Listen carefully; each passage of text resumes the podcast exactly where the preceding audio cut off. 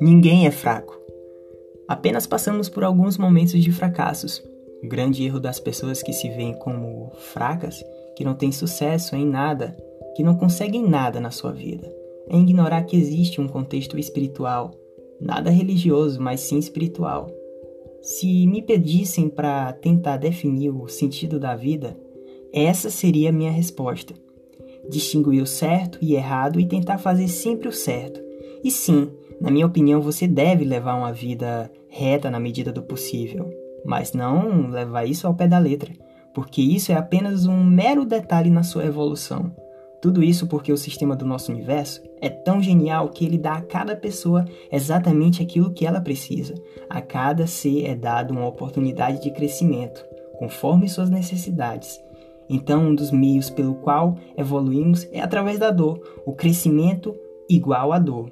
Ou seja, cada passo, a cada etapa da sua vida, para ganhar algo, alguma coisa, você teve que renunciar a uma outra. Por exemplo, a dor de perder alguém que você gosta, seja o fim de um relacionamento, até mesmo a morte de alguém. Tem aquele sentimento que bosta nenhuma dá certo na sua vida. Você está rodeado de pessoas que têm sucesso, que têm tudo que você queria e você não tem, porque você não tem nada de maneira fácil se quiser alguma coisa, vai ter que sangrar por aquilo. É simples. Se você não sangrar por alguma coisa ou aquilo, não é realmente seu. E é no fracasso que os vencedores são forjados.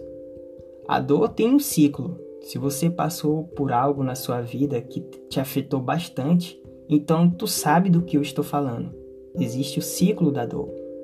Primeiro acontece algo que te faz sofrer emocionalmente espiritualmente, fisicamente, e você não entende por que aquilo te abalou tanto.